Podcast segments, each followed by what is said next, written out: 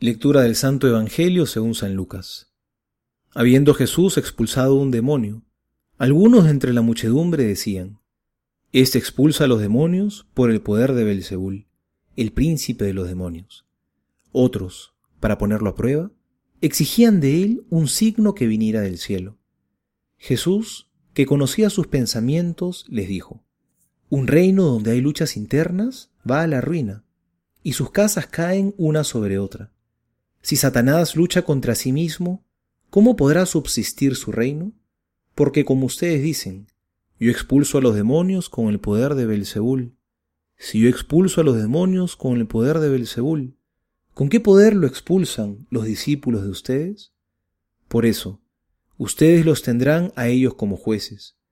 Pero si yo expulso a los demonios con la fuerza del dedo de Dios, quiere decir que el reino de Dios ha llegado a ustedes. Cuando un hombre fuerte y bien armado hace guardia en su palacio, todas sus posesiones están seguras. Pero si viene otro más fuerte que él y lo domina, le quita el arma en la que confiaba y reparte sus bienes. El que no está conmigo está contra mí, y el que no recoge conmigo desparrama. Cuando el espíritu impuro sale de un hombre, vaga por lugares desiertos en busca de reposo y al no encontrarlo piensa, volveré a mi casa de donde salí. Y cuando llega, la encuentra barrida y ordenada. Entonces va a buscar a otros siete espíritus peores que él. Entran y se instalan allí. Y al final, ese hombre se encuentra peor que al principio. Palabra del Señor, gloria a ti, Señor Jesús. Hoy Jesús les dice algo muy importante. El maligno no está en guerra civil, si no, ya hubiera perdido. Parece más bien que sus ataques, si no, ya hubiera desaparecido. Parece más bien que sus ataques están muy bien coordinados. El mal no está dividido. Más bien parece que le conviene unir fuerzas para hacerse más poderoso. Y eso pasa muchas veces en nuestras vidas. Cuando alguien nos hiere, nos ofende, o comete alguna injusticia con nosotros, muchas veces buscamos pagar el mal con otro mal, pagarles con la misma moneda.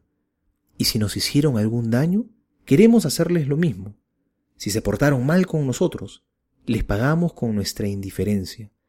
Y si luego necesitan de nuestra ayuda, ni pensar que se la daríamos, comportándonos de la misma manera que ellos hicieron con nosotros. ¿Qué estamos haciendo? Añadiéndole al mal que hemos recibido otro mal adicional, nuestra venganza, nuestro desprecio. Nos olvidamos que el mal no se soluciona con otro mal. Mal con mal no es bien, sino es un mal más grande todavía. No lo olvidemos nunca. El mal se vence a fuerza de bien. No hay nada más poderoso que el bien, que unirnos al Señor, para así poder derrotar al mal. Por eso en el Evangelio es Jesús quien expulsa a los demonios. Él es quien vence al maligno. Solo estando con Él podemos vencer. Y recordemos lo que nos ha dicho. El que no está conmigo está contra mí. El que no recoge, desparrama. Es decir, si no estamos del lado del bien, ya estamos con el mal. No hay terreno intermedio. No existe campo neutral en esta batalla. Abrámosle las puertas a Jesús y dejémosle que entre en nuestras vidas y nos transforme para siempre. Soy el Padre Juan José Paniagua y les doy a todos mi bendición, en el nombre del Padre y del Hijo y del Espíritu Santo. Amén.